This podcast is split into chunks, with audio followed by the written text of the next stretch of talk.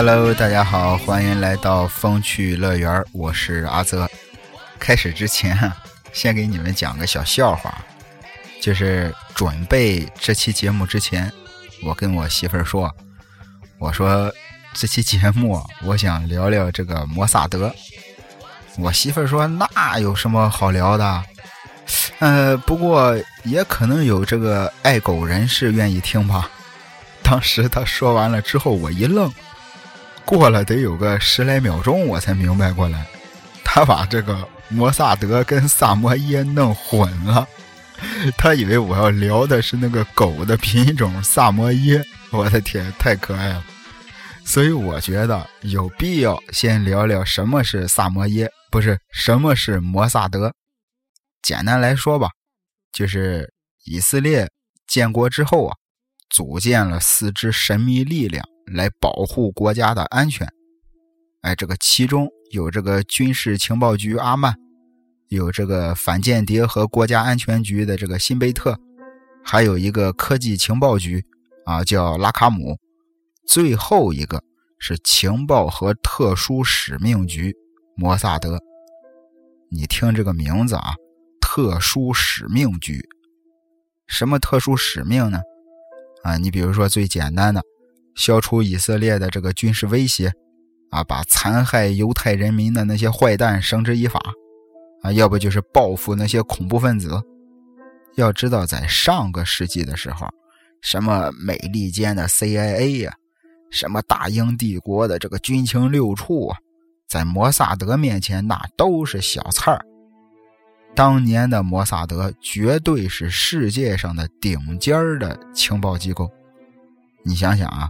以色列，啊，这个国家也就半个台湾省那么大，人口也就跟香港差不多，在五次中东战争里，凭借几百万的人口横扫周围的四亿阿拉伯人，跟岳飞的八百破十万差不多意思了。而且在第三次中东战争里，就用了六天的时间，六天打的那些阿拉伯联盟。啊，什么这个埃及、约旦、叙利亚打的他们都没人样了。推荐你们去看一部纪录片五十年战争：以色列和阿拉伯人”，非常小众的一部纪录片但是绝对是良心之作。哎，他从特别中立的立场分析了犹太人和阿拉伯人之间的那些夙愿。多了我就不说了啊，强烈推荐大家去看一下吧。看完之后啊，你可能会恍然大悟。哦，闹了半天，阿拉伯那些国家也并没有那么坏啊，以色列也并不是那种可怜的受害者。那既然聊到这儿了啊，我多说一句啊，很多人都认为啊，以色列之所以那么能打啊，那是因为背后有老美给他撑腰。但是别忘了，你以为阿拉伯国家背后就没人罩着吗？咱们中国有句老话。啊，叫烂泥扶不上墙。要是以色列自己没点真本事，谁撑着都白搭。我可以先给你讲几件这个摩萨德的牛逼往事，啊，看看这个特殊使命局都完成过什么特殊使命。在这个六十年代末的时候啊，当时这个前苏联给这个埃及提供了一种新式雷达，在当时啊，这个功能算是已经很强大了。哎，可以这个监视以色列全国境的情况。于是乎，在一个月黑风高的晚上，一支摩萨德的行动小组来到了安置雷达的地方，然后这些人把整个雷达给拆了，然后打包回了以色列。到了七十年代末，当时法国帮着伊拉克建了个原子能反应堆，摩萨德的朋友们。啊，先是把整个工程的所有的细节摸得一清二楚，然后又是一个月黑风高的晚上，他们就用了十六颗炸弹，把整个核设施炸的那是一干二净。到了八十年代，啊，摩萨德干的那事儿就更出名了，刺杀了当时巴勒斯坦的这个解放组织的重要领导人瓦希尔，不是瓦齐尔。还有两个传闻特别有意思啊！据说啊，当年这个克林顿跟这个白宫实习生莱文斯基搞绯闻的时候，在这事儿曝光之前，人家摩萨德早就知道了，哎，早就这个获取了克林顿跟莱文斯基的那些暧昧电话的录音，而且还拿这些录音来威胁克林顿。还有个传闻啊，说是这个摩萨德 曾经啊偷过这个约旦前国王侯赛因伊本塔拉勒的尿液。说是要通过这个化验他的尿啊，判断侯赛因的这个身体状况，然后制定对付他的计划。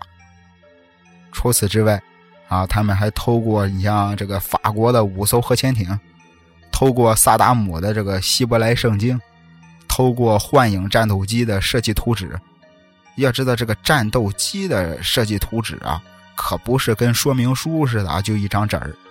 当年光是战斗机引擎的这个设计图纸就有四万多张纸，但是，啊，就刚才我上面说的这一大堆啊，对于摩萨德来说，那都是日常的小任务。下面我要讲的这几个，那才是史诗级别的。先给大家推荐一部电影吧，二零一八年的《最终行动》，导演是《侠盗一号》的编剧。啊，这个克里斯维茨主演有这个本金斯利，啊，就是这个辛德勒名单里的那个会计。最终行动这部电影呢，就是根据当年的一个真实的历史事件改编的。故事讲的其实也非常简单，啊，当年这个纳粹的一个高官，历史上这个人啊被叫做死刑执行者阿道夫·艾希曼。怎么回事呢？就是这小子。就是当年这个犹太人大屠杀的主要负责人，后来德国战败之后，啊，这小子让老美给逮了，结果没想到，刚把他抓到美国，就让他给跑了，从此之后是隐姓埋名，销声匿迹。但是人家以色列人就认为这小子罪不可恕啊，是吧？杀了那么多的这个犹太同胞，最后得到消息说这小子躲到了阿根廷。于是乎，摩萨德派出了一个八人小组前往阿根廷。最有意思的是什么呢？这八个人啊，还不是去杀他的。哎，你要说八个人到了阿根廷啊，找到了这小子，然后把他给杀了，那太简单了。他们八个人的任务是要把他从阿根廷带回到以色列。关键当时阿根廷跟纳粹的关系还挺不错。很多这个纳粹分子啊，当时都跑到阿根廷去申请庇护。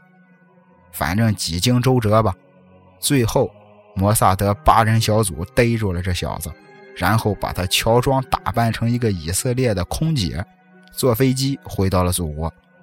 然后这小子就是历史上唯一一个被以色列处决的纳粹犯，而且他临死的时候，他都不知道摩萨德是怎么找着的他。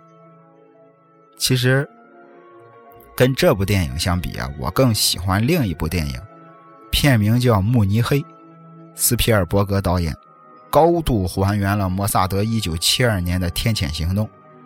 这个丹尼尔·克雷格主演，就是《利刃行利刃出鞘》里的那个大侦探。先说说什么是天谴行动吧。在1972年的9月5号，当时啊，慕尼黑奥运会刚举行了一半。在一个黎明时分，慕尼黑的这个奥运村里啊，溜进了八个黑影。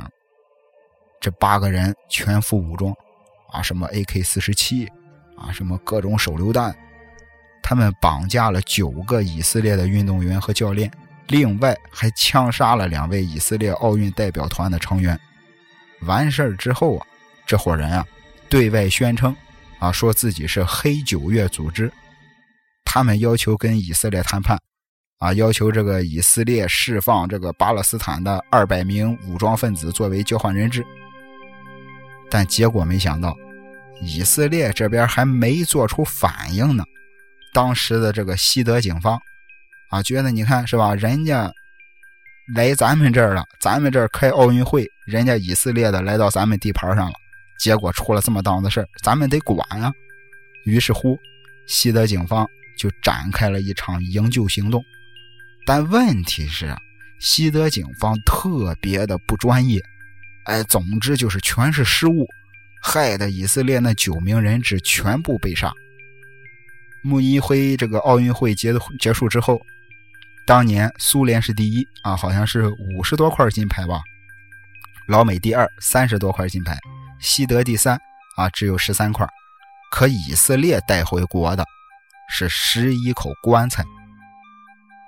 当时在一个小黑屋里，啊，坐着当时以色列的女总统梅厄夫人，历史上称她是以色列的母亲，还有非常著名的独眼将军摩西达扬，还有这个情报局的局长，还有这个摩萨德的局长。最后啊，他们四个人做了一个决定，他们要复仇，他们要一个一个的收拾那些人。紧接着。摩萨德就展开了一场轰动全球的追杀行动，他们要把这个黑九月组织的十一个领导人赶尽杀绝。摩萨德用了七年的时间啊，一个又一个的干掉了这个黑九月的高层。期间啊，这个巴勒斯坦还给这个以色列政府寄了无数的这个炸弹邮件。摩萨德特工啊，还这个男扮女装深入敌营。最后还启动了这个睡美人计划，故事特别精彩，我就不给大家剧透了啊！强烈推荐大家去看斯皮尔伯格的这个《慕尼黑》。刚才提了一嘴这个摩萨德的睡美人计划，其实历史上也是确有此事。睡美人计划也叫睡眠特工，什么意思呢？就是这名特工啊，在不执行任务的情况下。在这个世界上，就像根本没他这个人一样，哎，就像那种睡着了一样安静，完全不被任何人知道。而且这个睡眠特工大多也都是女性啊，女特工。而且以色列也是世界上唯一一个必须要求女性也服兵役的国家。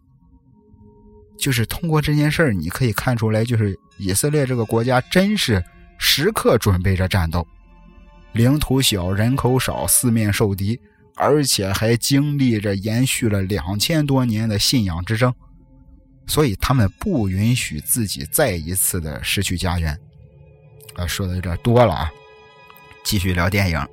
除了这个《慕尼黑》这部电影之外啊，再推荐一部 BBC 的纪录片我前两天刚看完，名字叫《九月的一天》。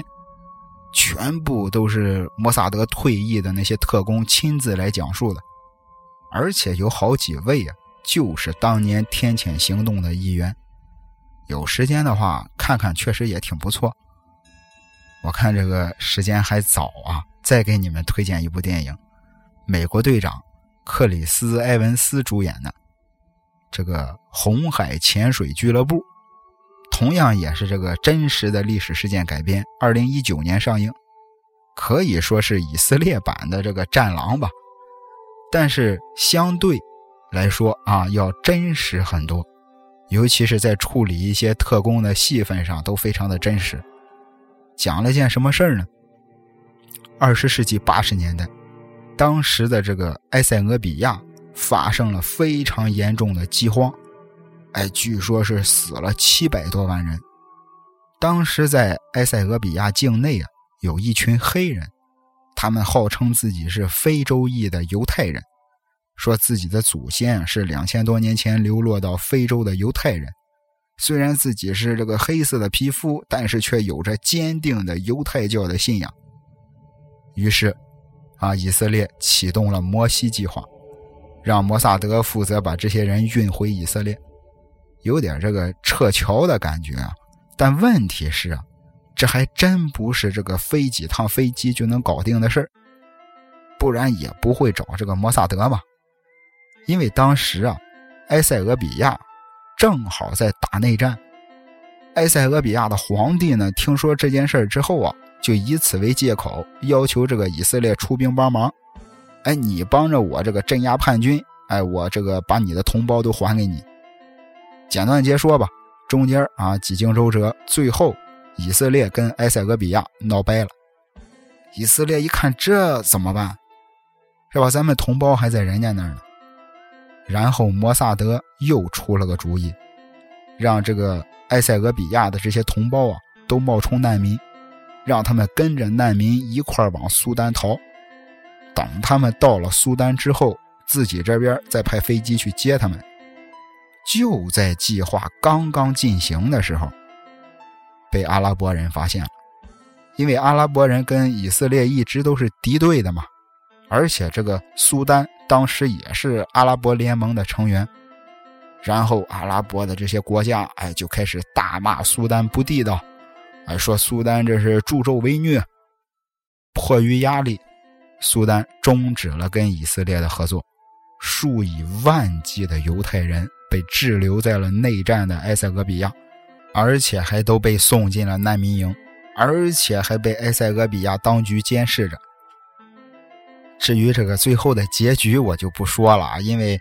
可能有想去看的听友不希望被我剧透啊，所以咱们点到即止。至于这部电影的口碑呢，褒贬不一。哎，毕竟这个电影嘛，众口难调。反正我觉得还是可以一看的。其实网飞在二零一九年拍的这个《特工科恩》也很不错，这部剧在豆瓣评分八点五吧。其实随着。摩萨德在过去几十年很多秘密行动的那些绝密的文件解密之后啊，在欧美的影视圈吧，确实也掀起了不小的这个拍摄的热潮。其实实话实说啊，摩萨德之所以这么牛逼，我觉得，我个人认为啊，有一半的因素是环境所迫，自己国家处在一个四面受敌的环境里。他们也没办法，而且我听说这个以色列的总统是世界上最危险的职业，因为他不光要提防着敌对势力的暗杀，他还要防着自己人的暗杀。那个以色列的前总理拉宾，就是因为跟巴勒斯坦进行和谈，结果被自己国家的人民被那些狂热分子当街枪杀。或者通过这次疫情啊，你就能看出很多事儿。说句实在话吧，朋友们，还是咱们中国好啊！前两天我跟朋友聊天的时候还提起过，别的不说啊，十来天的时间平地起了两座医院，这就这就这事儿放在历史上也绝对是一大壮举啊！你看现在，啊，满世界的闹瘟疫的闹瘟疫，打仗的打仗，真是没有好的战争，也没有坏的和平。前两天我看了一个小道消息吧，算是说这个以色列现在不是疫情很严重吗？然后现在的这个以色列摩萨德的负责人还说过，说现在这种局势下，能购买到呼吸机，并且把它完好无损的带回到以色列的医院里，比窃取伊朗的核档案都难。而且摩萨德现在成立了一个秘密行动组。他们要在全世界的各个的角落去这个搜寻重要的能够抗击疫情的设备和技术，但问题是啊，现如今的摩萨德早已今非昔比了。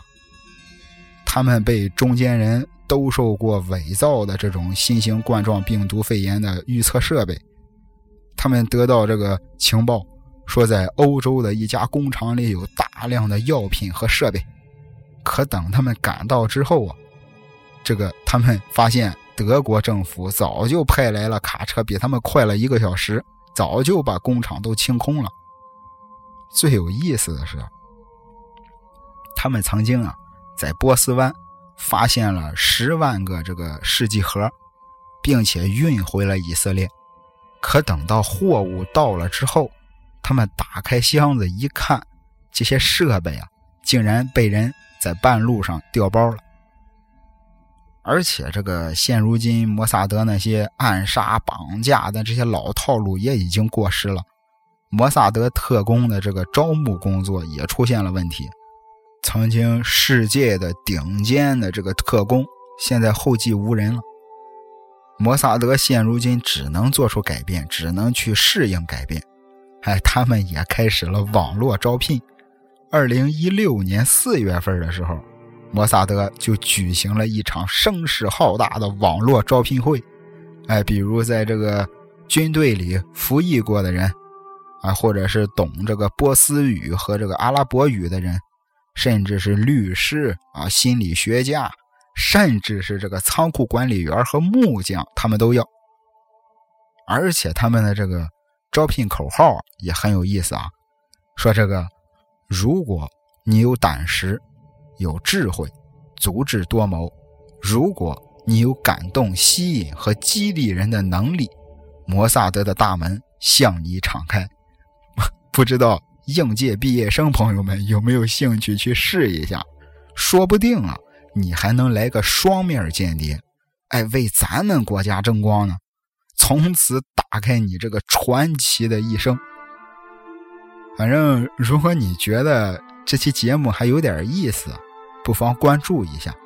老朋友们就帮忙转发转发嘛，啊，让更多的人能够听到咱们的节目，我真的是万分感谢。